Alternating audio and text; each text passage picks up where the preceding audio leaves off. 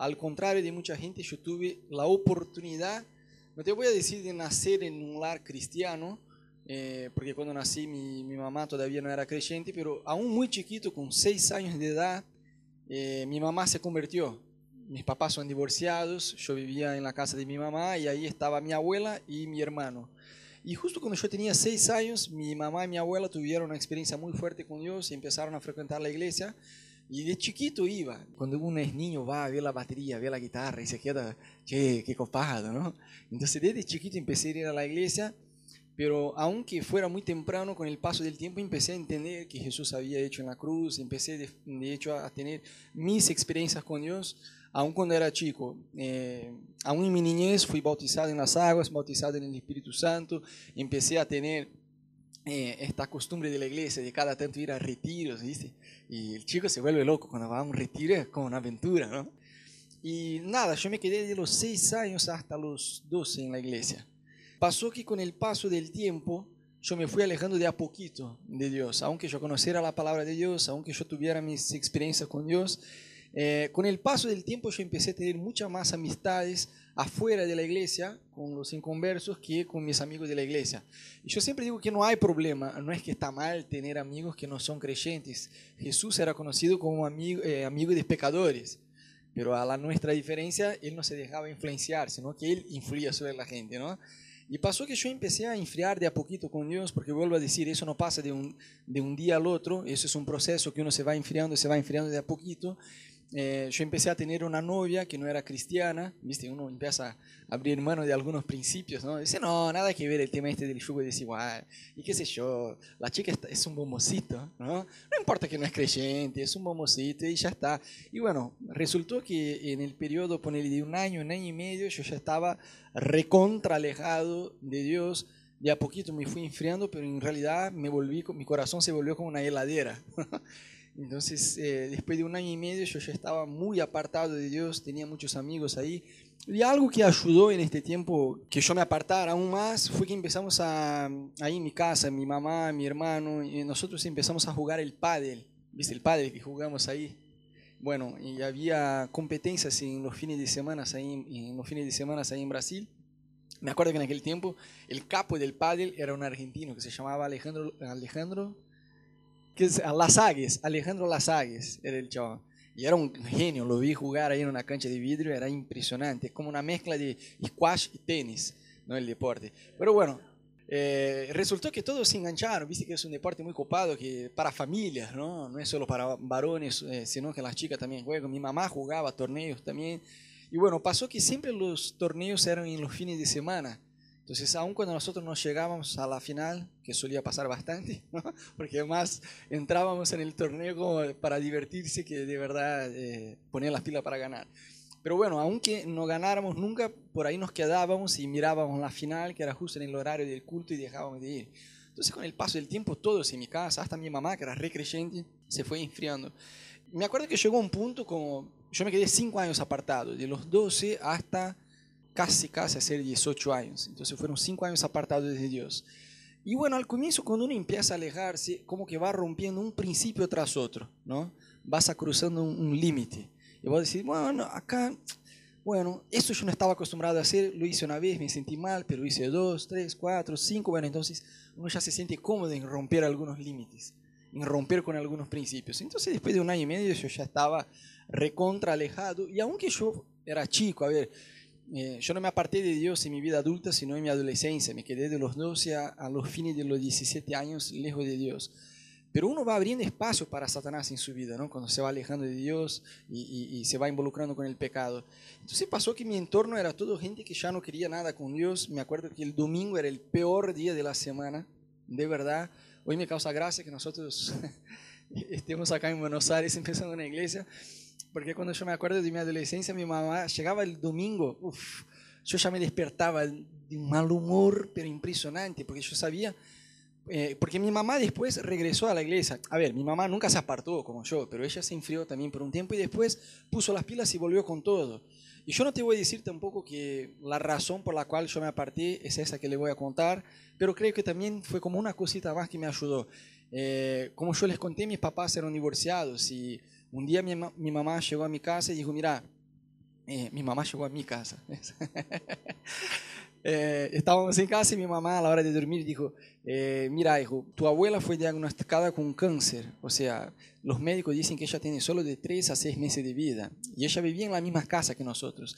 Yo compartía la habitación con ella, entonces no es como esta relación que yo digo abuela, capaz que vos pensás en tu abuela o en la relación que uno tiene con abuela, pero la mía era distinta porque vivía en la misma casa, charlábamos todos los días y es más, compartíamos la misma habitación. Entonces para mí era como una segunda mamá. Y en el día que mi mamá me dijo eso, eh, yo me acuerdo que ella dijo, bueno, pero bueno, nosotros creemos que Dios eh, va más allá del problema y eso, bueno, es lo que dicen los médicos. Nosotros conocemos a Jesús, el médico de los médicos, que tiene poder para sanar y todo. Y yo dije, bueno, es eso. Pero yo puse toda mi fe que Dios la iba a sanar. Y Dios no la sanó, la llevó en tres meses. Eh, Dios sabe todo, es un tema que ya hablamos otro día acerca de la soberanía de Dios, ¿no? que uno debe descansar que Dios todo lo sabe. Pero bueno, fue una cosa más que adentro mío yo me quedé, bueno, si vos tenés el poder para sanar a mi abuela, ¿por qué no la sanaste?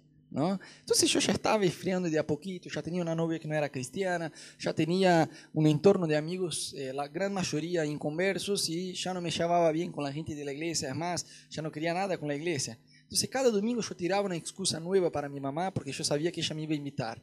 Entonces ella venía, está en el horario de ir a la iglesia. Y yo pensaba, no mamá, hoy no voy, gracias. Pero ¿por qué no va? No, tengo dolor de cabeza. En la semana siguiente, no, tengo dolor de panza. En la semana siguiente, no, tengo sueño. No, en la semana que viene voy. Y por ahí iba tirando excusa, excusa, excusa. Y nunca iba, ¿viste? Entonces llegó un punto donde yo ya estaba completamente alejado de Dios. Y es gracioso porque cuando uno se aleja de Dios, más allá de la inmadurez de un adolescente por su edad cronológica, eh, hay una inmadurez que es aún peor, que es de un adolescente que no conoce a Dios o que está apartado de Dios, que se suma a la inmadurez de la edad. ¿no? Entonces, eh, me acuerdo que las relaciones que tenían eran muy, pero muy truchas. Eh, yo era un tipo que no, la verdad que no me copaba mucho ponerme de novio con alguien, porque yo vivía en un entorno que como que valoraba ser ganador, ¿viste? salir, chapar una mina, después chapar otra. Entonces yo iba al boliche con mis amigos, eh, chapaba una mina, después chapaba otra, chapaba cinco chicas distintas en la misma noche. Y siempre me esforzaba como que para desfilar con la mina delante de mis amigos, como, mira, ya estoy con otra, ahora ya estoy con otra, ahora estoy con otra, soy un don Juan, yo soy ganador. Y era un valor para el entorno que yo estaba de las amistades.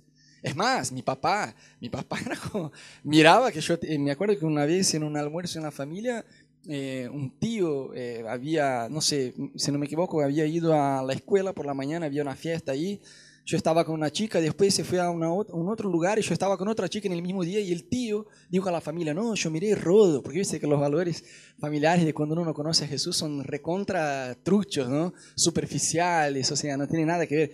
Y dijo, no, yo vi a Rodo con dos chicas en un mismo día. Ah, mi papá era como, yo era el orgullo de la familia, ¿viste? Mi papá decía, ah, es mi hijo, como yo, cuando era adolescente, era ganador. Y tenía todo este valor recontra trucho y tonto, ¿no? La familia.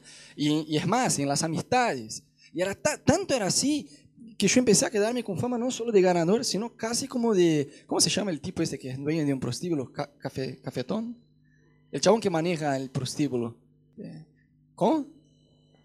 Bueno, como si fuera un dueño de un prostíbulo. Entonces mis amigos decían, no, mira, en aquel tiempo yo no había cumplido 18 años, entonces eh, todos los fines de semana yo me, iba, yo me iba a la playa a surfear, solo cuando no había olas, por ahí me quedaba en Curitiba, pero si había olas, sí o sí yo estaba en la playa. Entonces había amigos que ya tenían la licencia de conducir y me decían, mira, si vos me presentás a tus amigas, te los llevo en auto a la playa. ¿eh? Yo decía, bueno, dale, yo te presento. Era así la cosa. Y, y me acuerdo que yo de verdad no tenía ganas de tener novia, y, es más, las pocas relaciones que, tuvo así, que tuve como de novio con alguien, de ponerme de novio con alguien, era muy trucho. Me acuerdo que, yo me puse de novio con una chica que era muy buena gente, muy buena onda, obviamente inmadura como yo, porque éramos adolescentes, pero de verdad yo, me enamoré de la mina. Y tenía ganas de llamarla por teléfono y hablar con ella, pero pensaba, no, no voy a llamar, no voy a llamar porque si llamo eh, voy a parecer muy fácil, tengo que hacerme difícil, porque... Eh, yo estoy por encima, ¿me entendés? Estas relaciones tontas. Hoy yo estoy casado, por suerte, Y si yo quiero, la llamo 50 veces en el mismo día y digo, te extraño, te amo y ya está. ¿Ves? Pero en aquel tiempo no, no era una, no, no era, yo no tenía relaciones libres, liberadas así. Eran relaciones enfermizas de quién está por encima de quién, ¿viste? Un orgullo. Y me acuerdo que un día esta novia que tenía me dijo, no, yo quiero ir al boliche con mis amigas. Yo dije, bueno, anda, si vos querés andar y chapá quien vos quieras, porque novio ya no tenés más si te vas pero yo me iba con mis amigos. ¿Ves? Estas relaciones enfermizas y que iban mucho más allá del hecho de que era adolescente, tenía que ver con estar apartado de Dios. Me acuerdo que la traicioné con una amiga de ella. Era, era muy tonto las amistades, el tema este de los noviazgos. Y es más, en el fondo, la verdad que tenía una envidia, una envidia santa de amigos de la iglesia que tenían la misma chica, la misma novia, iban a envejecer con, con la misma chica. Entonces, eh, más allá del tema este de los noviazgos y de las chicas, yo me acuerdo que las amistades también eran recontratruchas. Me acuerdo que eh, tenía el entorno que estaba yo, obvio que hay amigos, había amigos muy buena gente y sigo teniendo amigos hasta el día de hoy de, aquella época, pero eh, de una forma general había mucha competencia ¿Ves? quién surfea mejor, quién es el más ganador, quién es el más inteligente. Eh, no eran amistades de verdad, verdaderas, ¿no? Eh, y yo empecé a darme cuenta, no sé, yo rompí una relación con una chica, con una novia, y en la semana siguiente eh, mis mejores amigos ya estaban chamullando la mina. Yo pensaba, oh, qué amigos, mira qué buena onda que son. Y yo empecé a darme cuenta de cosas así, y paralelo a eso, eh, mi mamá se enteró de que yo me estaba drogando. Yo la verdad que nunca fui muy a fondo con el tema este de drogas, porque la verdad que tenía mucho miedo de tener una sobredosis, algo así, entonces nunca me metí con cocaína y droga más pesada, ¿viste? Yo fumaba marihuana cada tanto, eh, pero tampoco era un adicto que, viste, que fumaba todo el tiempo. Bueno, cada tanto fumaba marihuana, me quedaba con la cara pesada, me copaba la sensación y, y por eso hacía. Pero nunca fui más a fondo con el tema este de las drogas porque tenía miedo de, verdad de tener una sobredosis. Lo más eh, a fondo que fue con este tema fue el lanza perfume, que era una droga en Brasil que vos ponías en la remera y olés con la boca. Y la gente en Brasil suele decir, no, pero eso no es una pavada, es una droga de carnaval. Y yo me acuerdo que había un profesor en la escuela que decía, mira, ustedes dicen que el lanza perfume es una pavada, que es una droga de carnaval pero te puede matar, te puede dar una parada cardíaca. Bueno, el profesor era profesor de biología y entonces empezó a dar toda una clase de cómo eso te podía eh, generar una parada cardíaca. Yo no le di bolilla, me dice, nada que ver, el tipo no sabe nada, ¿no? el típico adolescente apartado de Dios. Entonces en el año siguiente estaba en Floripa, en Florianópolis, en un boliche, en el pasaje del Año Nuevo, y un amigo vino y me dijo, bueno, eh, olemos entonces ese perfume. Sí, sí, dale, dale puso en la remera, pero el chabón puso demasiado y yo como que me zarpé a la hora de, oler y olí muy rápido. Entonces el chabón me decía, yo tenía un apodo porque yo me pelé y viste que en Brasil hay un cárcel, una cárcel para los chicos que es FEBEM, que es solo para chicos que son chorros, ¿viste? Entonces cuando le meten ahí en la cárcel se pelan el pelo. Entonces la primera vez que me peleé un amigo ya me, me puso el apodo de FEBEM. Entonces para cortar el apodo me decían FEBA. Y, y el chabón me decía, Feba, ¿estás bien? Y yo escuchaba, Feba, Feba, Feba, Feba. Estás, estás, estás, estás. Bien, bien, bien, bien. Y yo tenía que mirar en el amigo del, medio, ¿viste? Porque todo me empezó a temblar y de verdad me dio un dolor, pero un dolor en el pecho.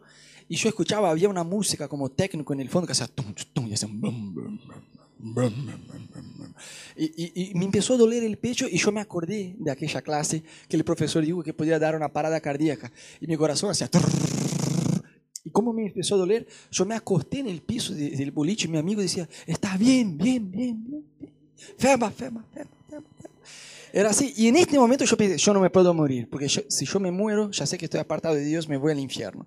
Entonces en este momento yo hice la oración que todo apartado hace cuando se da cuenta que va a morir o que, se, que, le están por, por, robar, ¿viste? Yo me quedé cinco años apartado de Dios y me acuerdo de dos situaciones en estos cinco años, aparte, tres situaciones en estos cinco años que yo me puse a orar. Una fue esta, ¿no? Que pensé, bueno, no me puedo morir y por suerte no morí. Otra situación fue una vez que yo estaba surfeando ahí en Floripa, el mar estaba gigante yo tenía como 13 años ya surfeaba desde los seis, pero en este día de verdad el mar estaba muy grande y se rompió una ola justo en mi frente. Yo estaba sin la tabla ahí y en este momento cuando miré que la ola se armó y se rompió, yo pensé, Jesús, perdona todo mi pecado, no me dejes ir al infierno en el nombre de Jesús, amén. Junté todo el aire que aguantaba y me metí ahí en el agua y bueno, casi morí, pero no me morí. Y la otra, cuando me di cuenta que me iban a robar en la calle, doblé la esquina y pensé, Jesús, que no me deje que me, que me maten, que me roben, y me puse a correr. Y bueno, en estas tres situaciones yo me acordé de Jesús, me acordé de Jesús, pero en, la, en el resto de, de estos cinco años, olvídate. Entonces pasó que eh, nunca fui muy al fondo con el tema este de las drogas y después de este día, de esta experiencia ahí en este boliche en Floripa, nunca más olí perfume, pero con la marihuana cada tanto eh, solía fumar, pero tampoco era un tipo adicto, ¿viste? Nunca comí marihuana, nada así, ¿viste? Solo fumaba cada tanto, pero nunca, nunca tuve esta curiosidad. Viste que en la uva ya comieron, ¿eh? Ya sé que comieron, ¿eh? Mi mamá, yo siempre me llevé recontra bien con mi mamá. Eh, como le dije, tengo papás divorciados, eh, pero con mi mamá siempre tuve una excelente relación con ella. Pero pasó que ella se enteró que yo me estaba drogando, ¿no? Entonces, obviamente, como toda mamá de un adolescente apartado de Dios, que descubrió que su hijo se drogaba, mi mamá se quedó muy preocupada.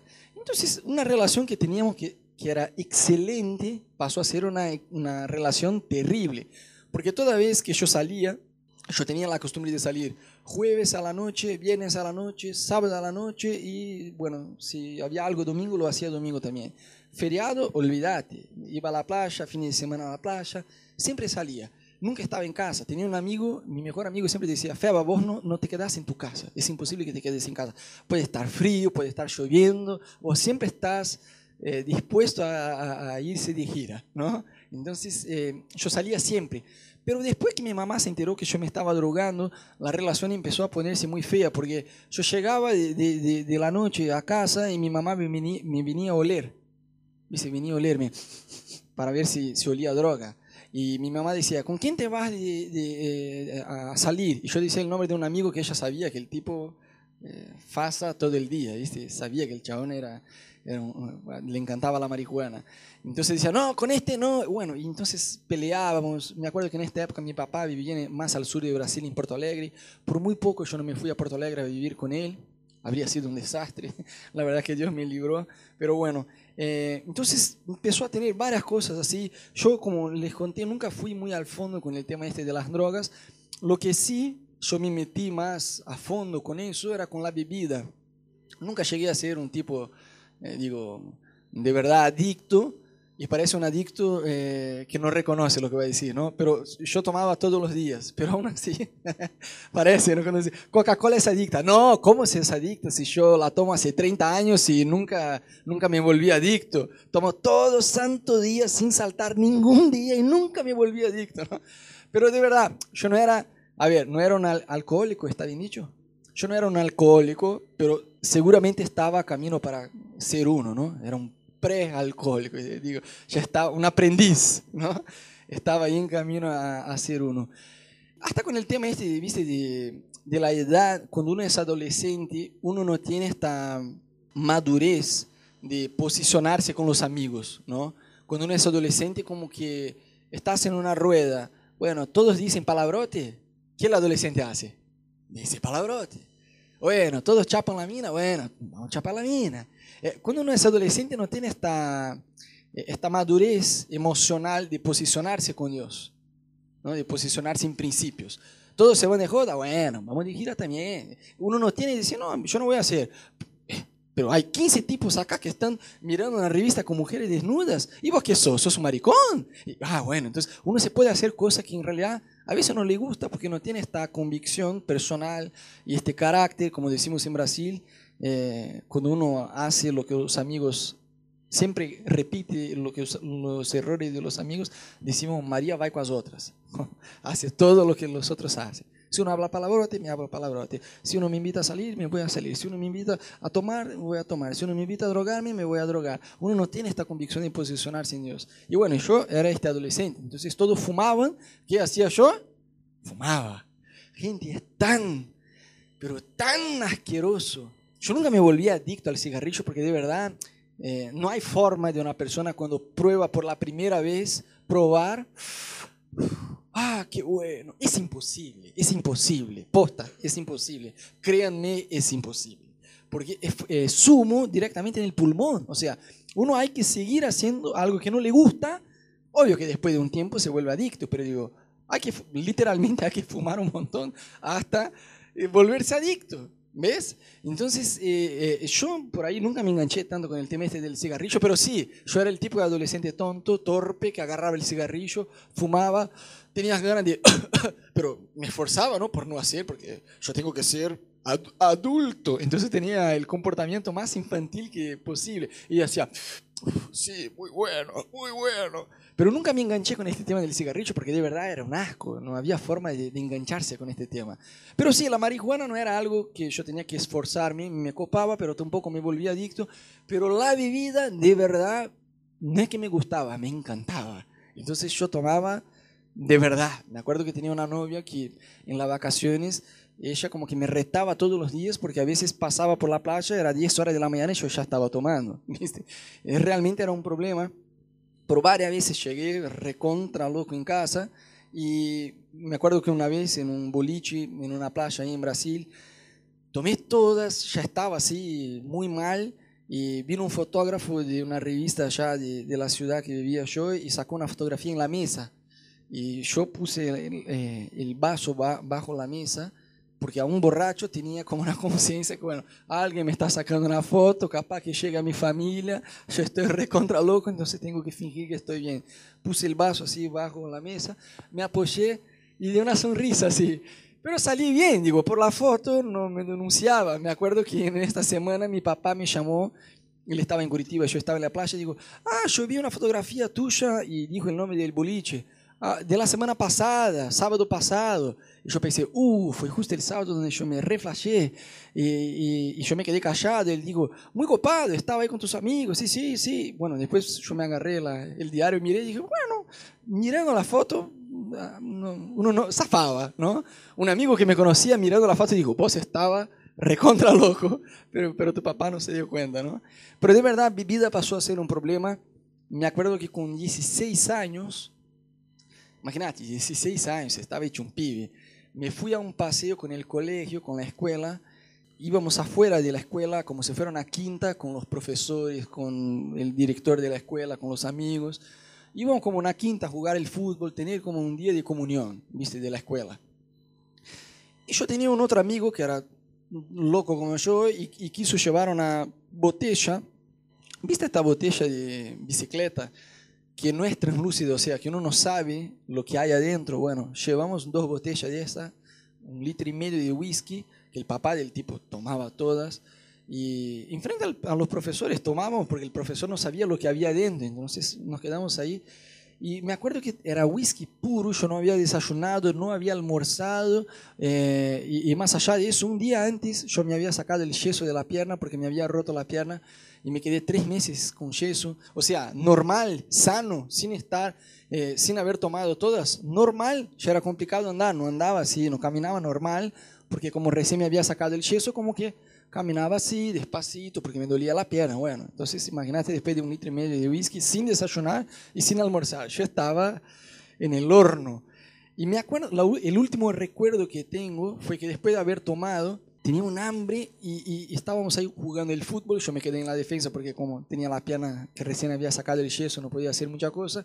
Me quedé ahí y había una escalera gigante que llevaba al lugar donde íbamos a almorzar. Y cuando empecé a subir esta escalera, la profesora, la directora de la escuela se me acercó a mí y empezó a hacerme preguntas. Es el último recuerdo que tengo y tampoco es un recuerdo así, yo tengo que esforzarme para ¿no?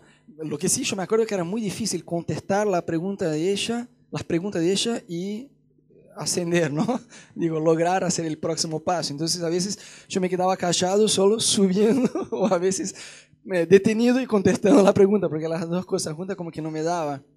Para cortar la cosa, que en este día yo entré en pre-coma alcohólico ahí en el colegio. Vomité litros y eh, dicen que yo hacía como, tiraba piropos a la profesora de ciencias, que era muy hermosa, y por ahí yo decía que me iba a casar con ella, hacía un desastre. Llamar a mi mamá y dijeron, mira, tu hija está en precoma alcohólico, vení volando porque no sabemos qué hacer. Me colocaron así acostado y vomitaba un montón como un papelón del siglo, ¿viste? En la escuela, en la semana, era, todos me miraban como, mira el borracho que se emborrachó enfrenta a todos en la escuela, era un desastre. Intentaron echarme de la escuela, qué sé yo, fue un desastre. Y mi mamá, pobre mamá, imagínate ella, creyente en la iglesia, orando y yo con estas, ¿no?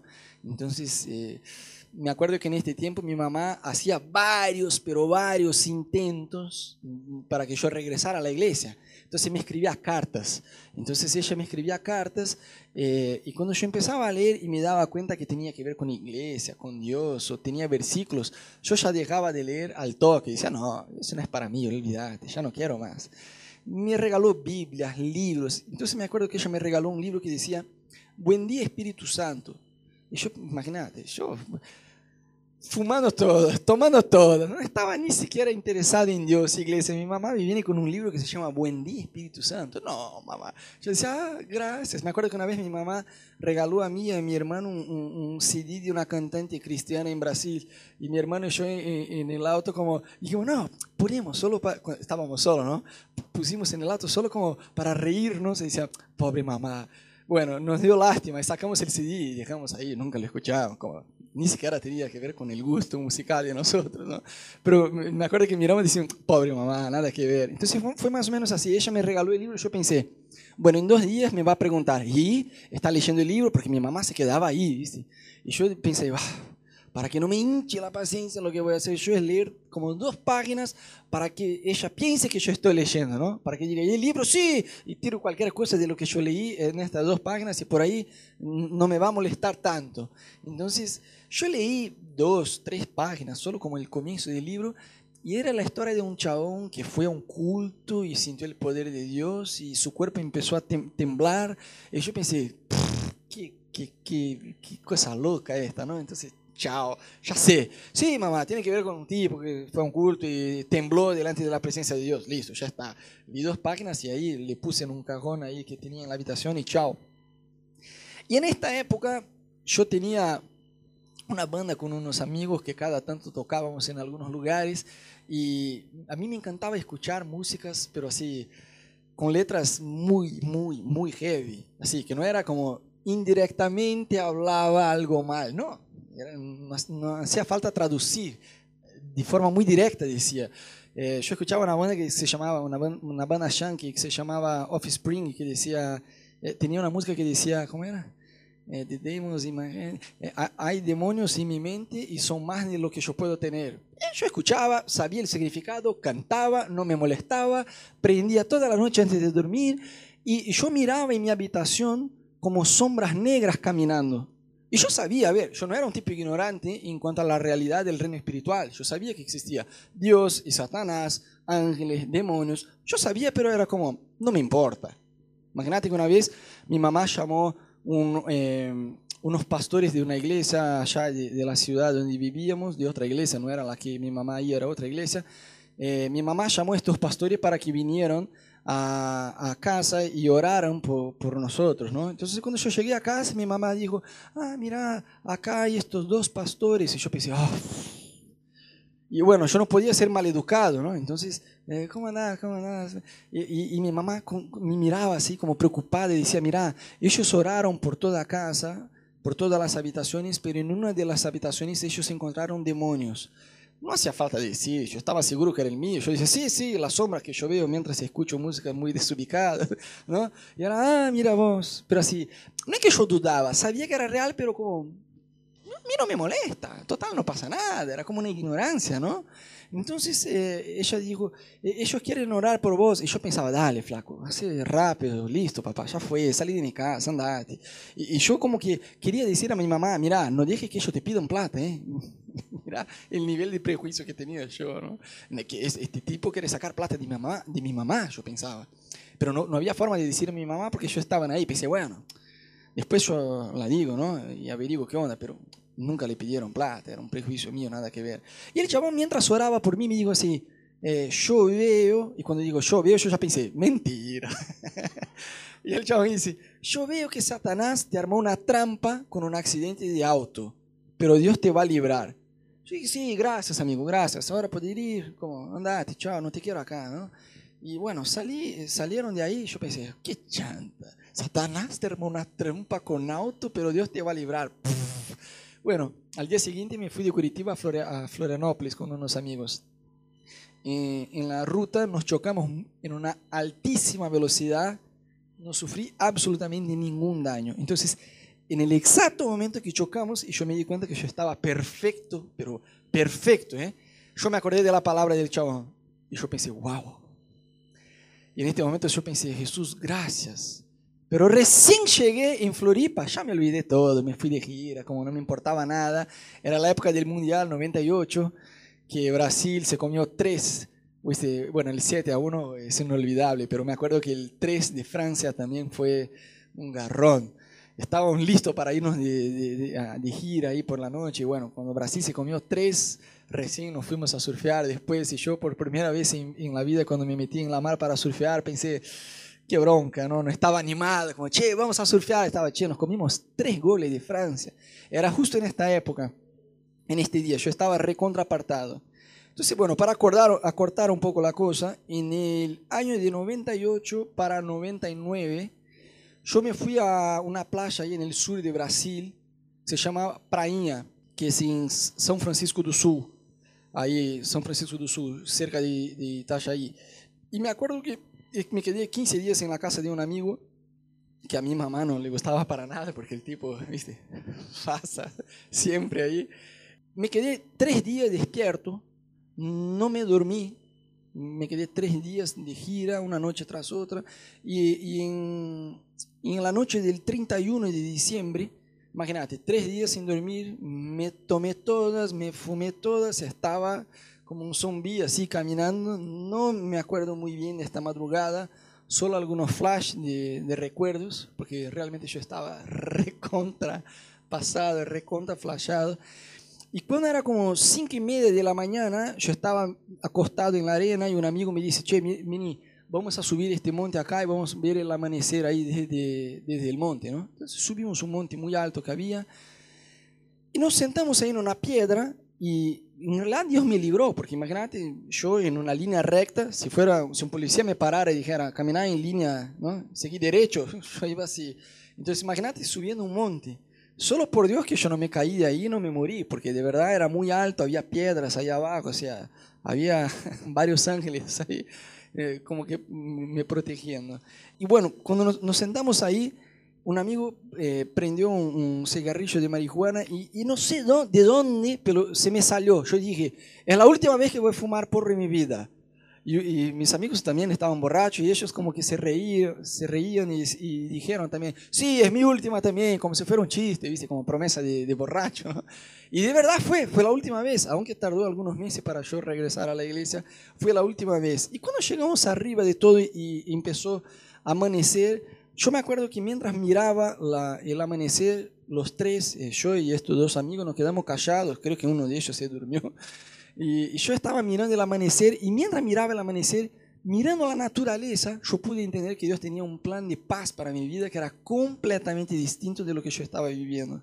Entonces ahí yo tuve ganas de llorar porque sentí la presencia de Dios, pero como que no, no resistí, ¿no? Me quedé resistiendo. Pero aún así, en este día fue como una visitación eh, sobrenatural de Dios, pero aún así yo no regresé. Y yo sentía a Dios decirme, hay que volver, hay que volver, yo tengo un futuro distinto para vos, yo tengo un plan distinto para vos. Y yo resistí, resistí, resistí, no lloré y no regresé. Después que bajamos el monte fuimos surfear, imagínate, tres días sin dormir, recontra flashado, solo no morí porque Dios realmente me ama, porque me quedé acostado en la tabla, después me dormí dos días seguidos. Entonces, cuando yo volví de este fin de año, un amigo me invitó después de unos meses. Yo en realidad empecé a ponerme muy bajoneado, porque aunque yo predicara una libertad, yo hago lo que se me ocurre, yo no voy a la iglesia, yo no sigo reglas, no tengo compromiso con nada ni nadie, o sea, hago lo que tengo ganas de hacer y ya está. Yo no era un tipo de verdad que disfrutaba la vida. ¿sí? Yo me iba de joda, chapaba cinco minas, pero a la hora de acostarme, yo de verdad tenía envidia de mis amigos de la iglesia que iban a envejecer con una sola mina. Yo decía, no, yo quiero casarme con alguien. Yo quiero casarme con alguien. Yo me sentía, eh, yo sentía que yo vivía una libertad muy trucha. Porque yo, yo, estaba en una rueda con amigos y me llegaba un cigarrillo, aunque no me copara, yo fumaba y decía, sí, muy bueno, muy bueno. Y era un desastre. O sea, ¿qué libertad es esta?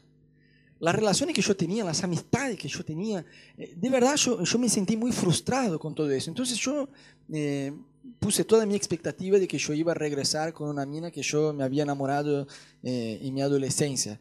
Entonces la busqué, coordinamos un día para charlar y qué sé yo, y yo estaba todo expectante, como que ella iba a ser la solución de todo ese sentimiento de estar bajoneado, ¿no? Entonces ella me dijo en un momento, no, un exnovio también va a venir. Y yo pensé, ah, bueno, ya me, debería haberme avisado antes, yo no perdía mi tiempo. No, pero yo no voy a regresar con él. Y sí, obvio que va. No, no voy, no voy.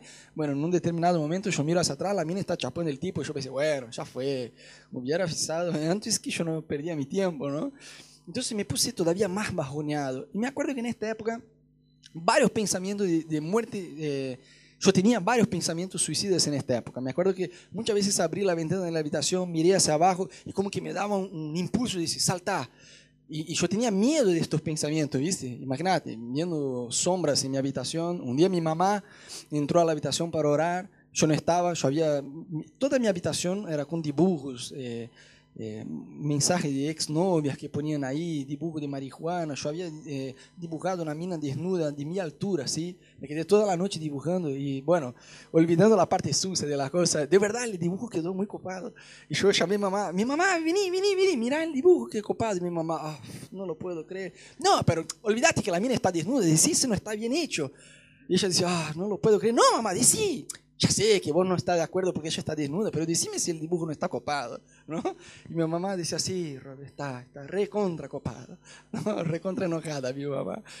Y mi mamá entró en mi habitación un día para orar por mí, yo obviamente no estaba porque si no la echara de, de, de, la habitación porque no, no, me, no, me, copaba para nada. Muchas veces mi mamá oraba antes de que íbamos a comer y yo ya como que me enojaba, ¿no?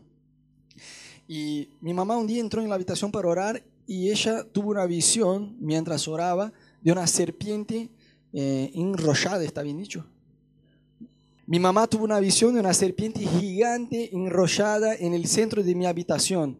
Entonces eh, ella se puso a orar porque realmente se, quedó muy preocupada. Entonces yo estaba, el resumen de mi vida era esta, un tipo apartado de Dios, ya estaba empezando a quedarme oprimido, porque yo siempre digo que el pecado es como un plato de comida. A la hora de comer es rico, huele muy bien, uno come. Después que te morfás, uh, espera que venga la digestión. Y el pecado es así.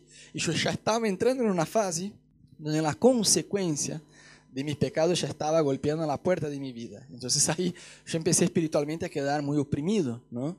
Y me acuerdo que justo en esta época un amigo me invitó para ir a un rodeo yo les explico qué es un rodeo, porque es algo que yo, me, a un apartado de Dios, yo me prometí que jamás volvería en vida a algo así. Es como si fuera una fiesta country que se hace en una quinta, y es como una especie, ¿cómo te puedo explicar? De Sodoma y Gomorra del siglo XXI. La gente se acuesta ahí en el piso, es un desastre, chicas desnudas, es una cosa, no, es muy, es muy, es terrible. Y yo estaba ahí como el paraíso del pecado, ¿no?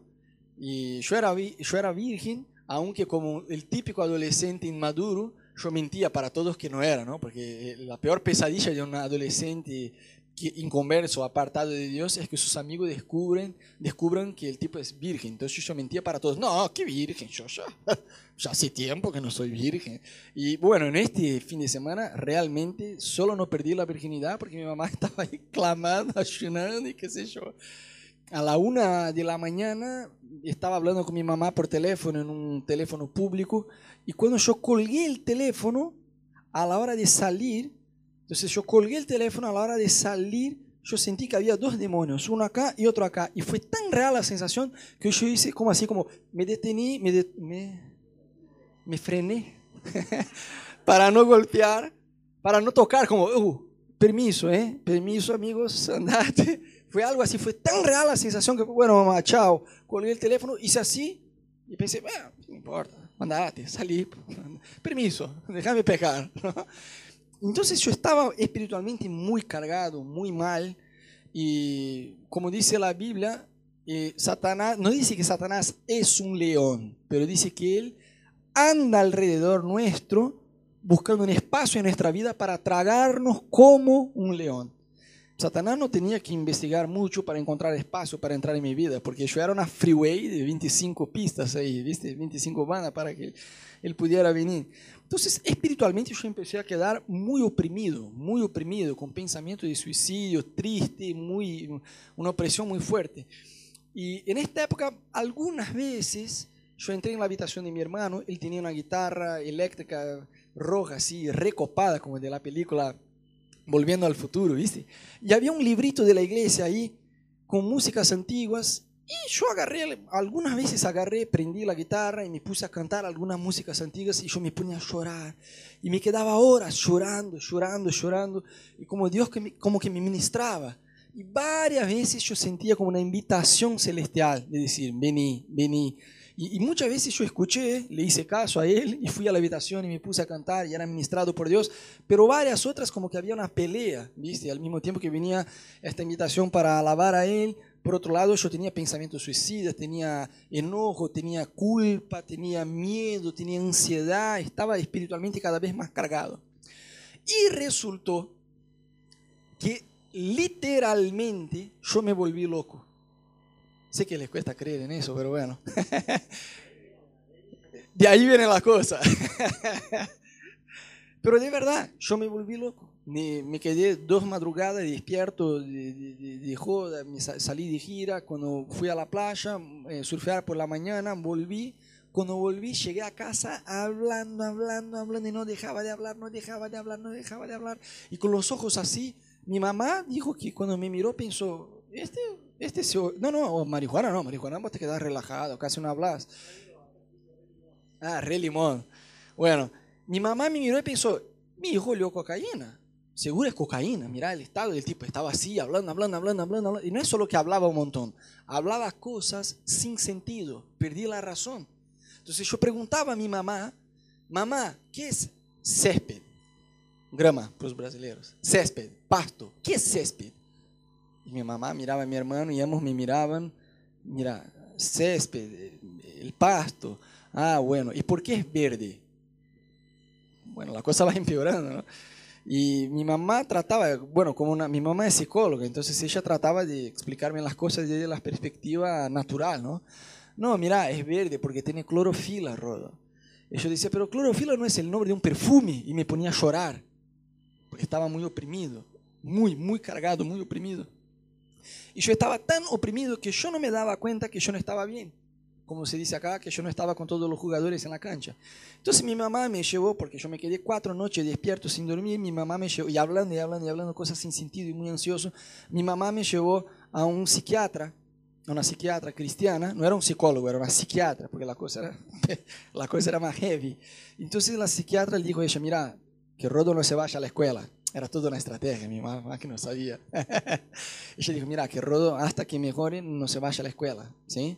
Y ella me dio una pastilla que en realidad no era un antidepresivo, era un antipsicótico, porque la cosa era muy heavy, era una bomba.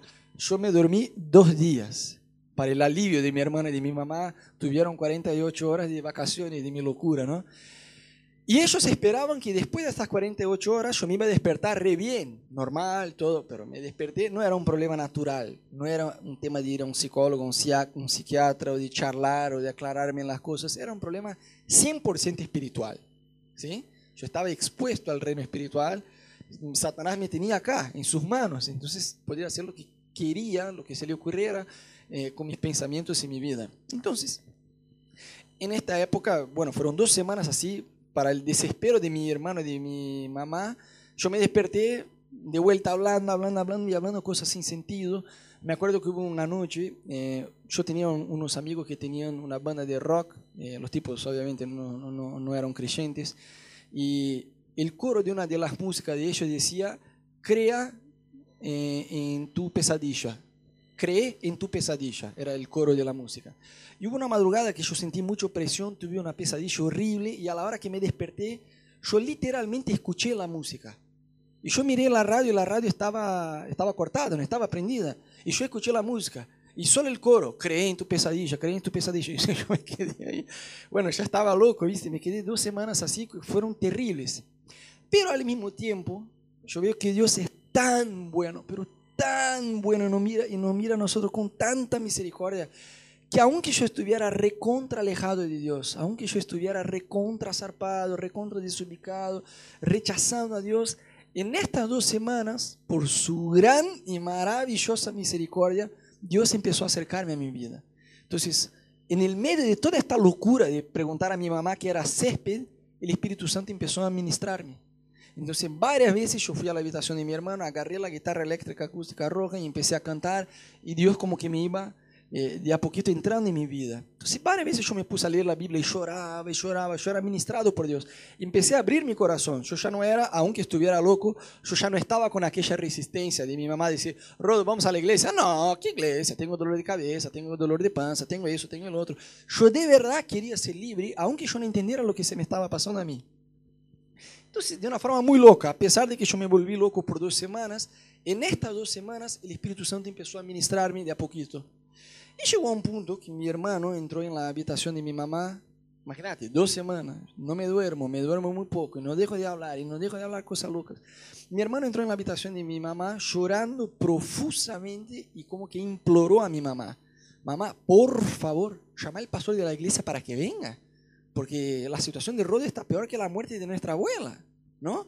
Y era la última, el último intento de mi mamá antes de meterme en un manicomio, porque nadie que se queda con alguien así en casa, ¿no? O sea, la última, un hospital psiquiátrico, un manicomio se dice igual, ¿no? Era el último intento de mi mamá antes de meterme en un manicomio. el próximo paso sería internarme. No había forma de, de, de, evitar eso. Entonces, mi mamá llamó al pastor de la iglesia que íbamos y él se dispuso a venir a casa de mi mamá. Y mi mamá me dijo, mira, yo llamé al pastor Miguel para que venga.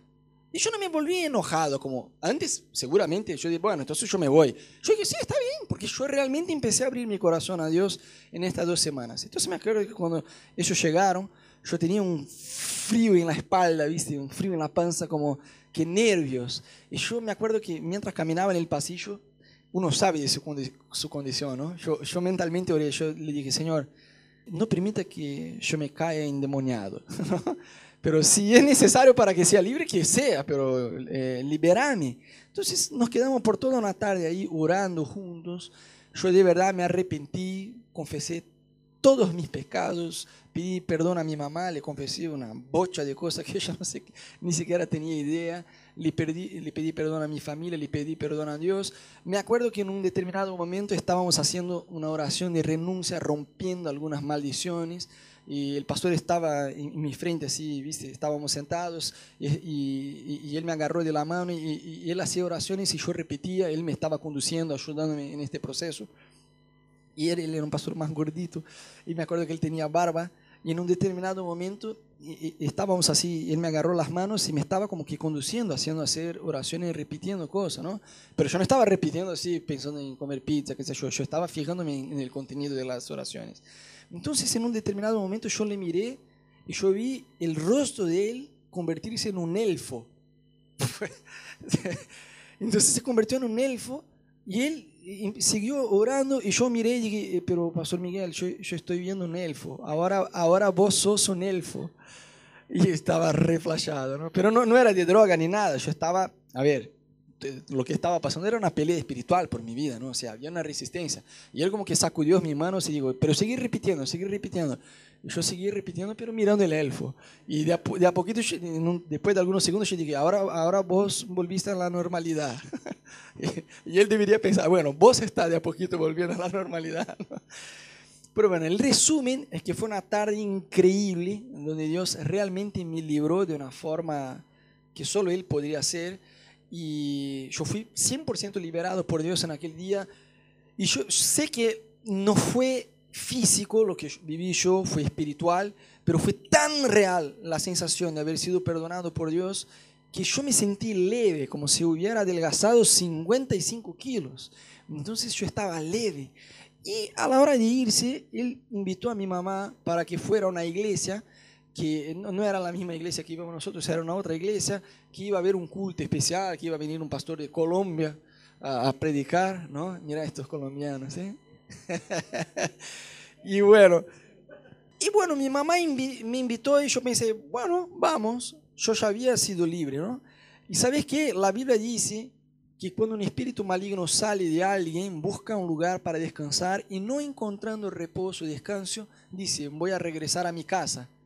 Y volviendo a esta casa y encontrando la casa vacía, vacía lleva consigo siete espíritus más. Entonces, el estado de esta persona se vuelve siete veces peor. Entonces, más allá de ser liberado, uno debe ser lleno del Espíritu Santo. Entonces, yo había sido liberado por la tarde y a la noche fui a esta iglesia. ¡Puf! Pero ahora imagínate el escenario. Yo soy el tipo que pocas semanas antes estaba en el bar tomando todo, reflejado, rechazando a Dios. Yo no estaba en el contexto este de iglesia, ¿me entendés? Entonces yo era este tipo, recién había sido liber, liberado. Entonces cuando entré en la iglesia, en la alabanza, yo tuve una fuerte sensación que yo estaba como si fuera en medio de un ejército.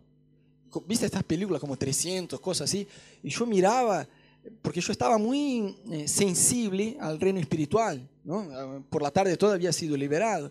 Entonces en la alabanza yo sentía poder, había como un entorno, una atmósfera de poder ahí.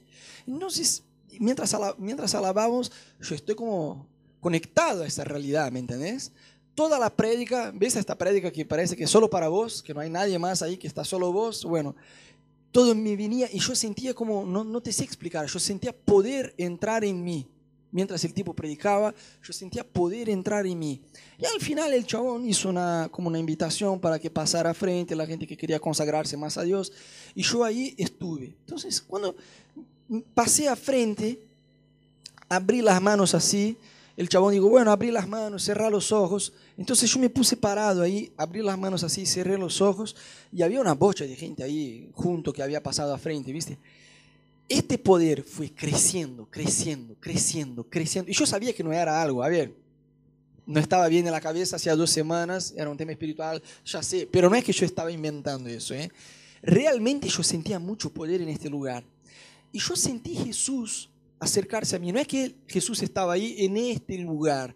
Jesús estaba ahí, ahí, muy cerca donde estaba yo. Y yo sentí, aún de ojos cerrados, yo sentí Jesús caminar eh, rumbo a mí, en mi sentido. Entonces yo me, yo me quedé asustado. Entonces yo abrí los ojos y miré a las personas que estaban a mi lado, porque para mí todos deberían estar sintiendo lo mismo que yo, ¿no? Entonces yo miré gente así, yo miré gente así, miré gente mirando el celular. Entonces yo me di cuenta que era una experiencia personal que yo estaba teniendo con Dios. Y, pero acordate, yo no estaba acostumbrado con este entorno de iglesia, Espíritu Santo, qué sé yo. Eso todo para mí era algo muy raro, aunque yo tuviera una enseñanza desde chico, ¿sí? Entonces yo volví a cerrar los ojos y yo sentí Jesús acercarse aún más y yo sentí es algo muy loco, pero yo sentí el Espíritu Santo entrar en mí. Y cuando yo sentí el Espíritu Santo entrar en mí, mi cuerpo empezó a temblar. Y yo tardé algunos minutos para darme cuenta, porque yo estaba tan, eh, ¿cómo te puedo decir? Tan, tan cautivo, tan impactado con lo que se me estaba pasando, que yo tardé para ver lo que se me estaba pasando. Entonces yo abrí los ojos y yo me puse a caminar. Yo quería caminar. Entonces yo caminaba, pero cuanto más caminaba, más temblequeaba mi cuerpo y, y mis manos hacían así. Y yo, y yo, tenía ganas, como que quería, que quería controlar un poco, me daba vergüenza la gente mirando a mí, ¿viste? Había más gente siendo llena del Espíritu Santo, pero cuando yo me di cuenta, yo estaba, no era orando en lenguas, yo estaba gritando en lenguas y, mis brazos hacían así, y yo caminaba, parecía un loco, ¿no? Yo caminaba y hacía así con las manos, pa, para que vos tengas una idea, mi, ma mi mamá llegó a pensar que yo estaba endemoniado en la iglesia. Eso fue liberado por toda la tarde y la iglesia va a, ser, va a quedar endemoniado, ¿no? Y yo hacía así, yo sentía poder, poder.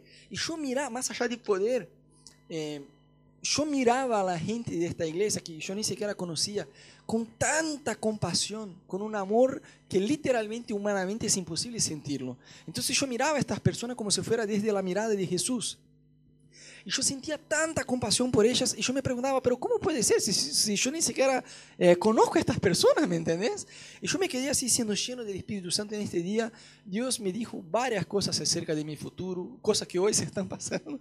Y, y me acuerdo que fue como que si Dios levantara un poquito de una cortina de mi futuro y me permitiera ver un poquito lo que iba a pasar. Y yo gritaba para Dios en voz alta, parecía un loco. A no me importaba lo que la gente me estaba diciendo porque yo estaba más, eh, lo que la, gente, eh, que la gente me mirara, porque yo estaba más asustado con las cosas que Dios me estaba diciendo que con las cosas que se estaba pasando ahí. Entonces, cuando Dios me empezó a decir cosas acerca de mi futuro, yo gritaba para Dios en voz alta, pero ¿por qué yo? ¿Por qué yo? Y con miedo de no saber reaccionar con todo eso que Dios me estaba dando, yo me acuerdo que de a poquito yo sentí el Espíritu Santo decir, mira, yo tengo eso para vos. Si querés, decime sí. Si no querés, decime no, pero decime algo. y mira, yo ya había fallado con Dios. A cinco años yo venía fallando con Dios. Entonces yo no quería darle una respuesta impulsiva. Sí, Dios, acá estoy, voy a regresar a tu casa, te voy a servir. Y en tres semanas estar ahí en los boliches con las chicas. Y, no. Entonces yo me quedé callado porque quedé con miedo de, de, dar una respuesta apresurada a Dios. Si yo iba a decir sí, tendría que ser sí de verdad. Entonces yo me quedé callado y de a poquito este poder todo se fue diluyendo, pero yo me quedé como que una hora temblequeando sin entender lo que me pasaba, orando y llorando y yo sentía Dios llenarme con poder. Después yo fui a leer en la Biblia que era ser lleno del Espíritu Santo, ¿no? Y, y, después, leyendo en la Biblia, yo vi el versículo que decía que Jesús miraba a las multitudes con compasión porque ellas eran como ovejas sin pastor. Entonces yo pude entender el sentimiento de amor que yo tenía hacia la gente que yo ni siquiera conocía. Entonces me quedé callado ahí en el fondo de la iglesia, me senté, ya no temblequeaba más, ya no temblaba más, dejé de orar en lenguas, me quedé callado, pero con miedo de darle una respuesta a Dios. Miedo de no saber usar eh, el poder que, que, Dios me había dado. Entonces, eh, me acuerdo que en este día, en este periodo de una hora que yo me quedé siendo lleno del Espíritu Santo, varias personas se acercaron para hablarme algo, pero yo había hecho una oración. Yo dije, Señor, yo no quiero ganar ni siquiera una palabra profética, nada de nada de nada, ¿viste? Yo siento que Dios, no, yo quiero que hoy sea algo vos y yo. Y yo tengo una teoría que yo estaba tan endemoniado antes y se quedó tanto espacio libre que el Espíritu Santo tuvo que remar para llenarme, ¿no? Porque había mucho espacio ahí. Entonces, en esta una hora que yo empecé a ser lleno del Espíritu Santo, varias personas se acercaron para decirme algo, pero ellas se detenían como un metro y regresaban, no hablaban nada. Pero hubo una mujer, una mujer, la mamá de Jackson, eh, se acercó a mí al final de la, reunión y dijo, mira, Rodo, yo siento que te tengo que decir algo. Y yo pensé, pero Señor, ¿no? Yo ya te lo dije, que no, que no quería eso. Y ella me dijo, yo siento que te tengo que decir algo. Vos no tenés que tener miedo, no debes temer en no saber cómo usar lo que Dios te ha dado esta noche. Era todo lo que yo necesitaba escuchar, ¿no? Y yo le agradecí a ella, volvimos al auto, mi mamá tensa, porque a pesar de que yo fui lleno del Espíritu, ella había pensado que yo había estado endemoniada en la iglesia. Entonces cuando entramos en el auto, ella me pregunta, ¿qué pasó? Y de verdad, yo no sabía qué había pasado. Acordate que yo era el chico que no estaba acostumbrado con esta realidad de iglesia y cosas así. Entonces yo le contesté, no sé. Pobre mamá, ya estaba recontrapasada, cansada. Ella se enojó en el auto. ¿Cómo no sabes? Y no sé, mamá, qué sé yo. Vos viste lo que pasó. Yo sé tanto cuanto vos. Fue una experiencia muy fuerte con Dios. De verdad, hasta el día de hoy fue la experiencia más fuerte que yo tuve con Dios. Entonces cuando regresé a casa me puso a orar, qué sé yo, tardó meses para que yo pudiera absorber mejor lo que me había pasado. Entonces yo le contesté a mi mamá, no sé qué me pasó, qué sé yo, qué me pasó. Yo me, no sé, sentí poder, temblaba sin, sin poder dejar de, de, de, de frenar, no había forma de frenar eso. Bueno, entonces llegamos a casa, mi mamá quería, porque quería, pobre mamá, estaba muy cansada, muy estresada. Ella quería que yo tomara la bomba de, eh, antipsicótico de la, de la médica, ¿no? Entonces ella dijo, ¿vos vas a tomar? No, no voy a tomar la medicina. Y mi hermano, ¿qué pasó? ¿Qué pasó? Y yo estaba ahí ya orando en, la, en, en, el living de la casa y mi hermano sin saber si yo seguía loco, si yo había realmente sido liberado, sin entender. Mi mamá se fue a dormir y, y yo estoy ahí en el living y yo pensé en lo que esta mujer me había dicho, que yo no debería temer. Entonces yo sentí el Espíritu Santo todavía guardando una respuesta mía, ¿no? Entonces yo dije, sí, Jesús, acá estoy.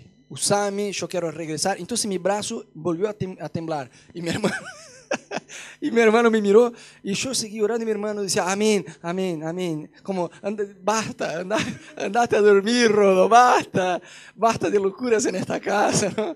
Pero de verdad, yo sentí el poder regresar, pero fue solo como una señal, viste que cuando uno regresa a Dios y todavía es muy inmaduro en la fe, uno necesita estas confirmaciones, ¿no?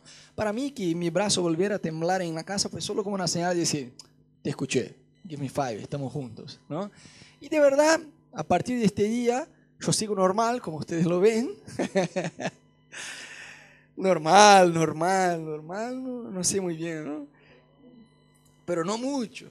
Pero de verdad, a partir de ese día yo decidí caminar con Cristo, regresar a la iglesia, fallé un billón de veces, pero empecé a tener una nueva vida con Dios. Empecé a tener una nueva vida con Dios. Me acuerdo que mi papá, a mi papá, como fue lo peor que me podía pasar a mí.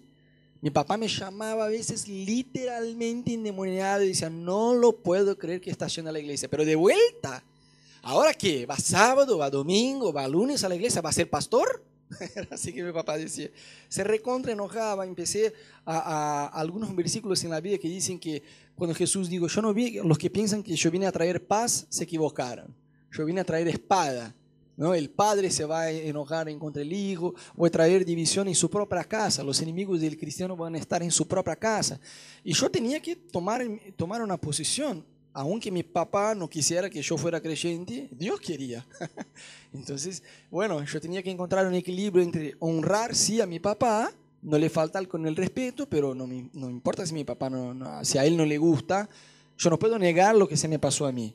Yo, fue mi, mi experiencia personal con Dios. Entonces, a partir de ahí, yo empecé a, a ir a la iglesia, yo empecé a predicar en la escuela, tenía grupos ahí en la escuela que, que, que armábamos para estudiar la Biblia. En esta época yo conocí a Dudu, Pastor Dudu, allá de la Iglesia de las Naciones en Joinville, que ustedes ya conocieron. Fue mi primer papá espiritual. Después, después pude caminar con otros hombres de Dios que me ayudaron un montón. Después de algunos años que Ana siguió insistiendo, insistiendo, insistiendo, yo me enamoré de ella. Bueno, me enamoré de Ana, nos casamos, ya hace tiempo que regresé a la iglesia y Dios es muy bueno. Yo me recibí de diseñador, después vino todo este proceso de Dios hablarnos acerca de venir a Argentina, Buenos Aires y empezaron la iglesia y la conclusión que yo me saco de todo eso es Dios es bueno. Dios es maravilloso, Dios es santo, Dios tiene paciencia y Dios quiere llevarnos de la mano a su presencia y darnos un nuevo futuro, una nueva esperanza, una nueva perspectiva. Esta es mi historia, fue lo que me pasó y me gustaría orar con ustedes hoy también. Quizás vos ya tenés, quizás no, seguramente vos tenés una experiencia con Dios. Si estás acá es porque estás conociendo a Dios y yo quiero que Dios también va a llevar tu vida para otras personas, para que vos puedas ser luz a otras personas. Yo creo que en tu corazón hay un deseo de que Dios pueda usar tu vida, de que Dios pueda usar tu historia, de que vos puedas seguir caminando con Dios y que vos puedas influir sobre personas.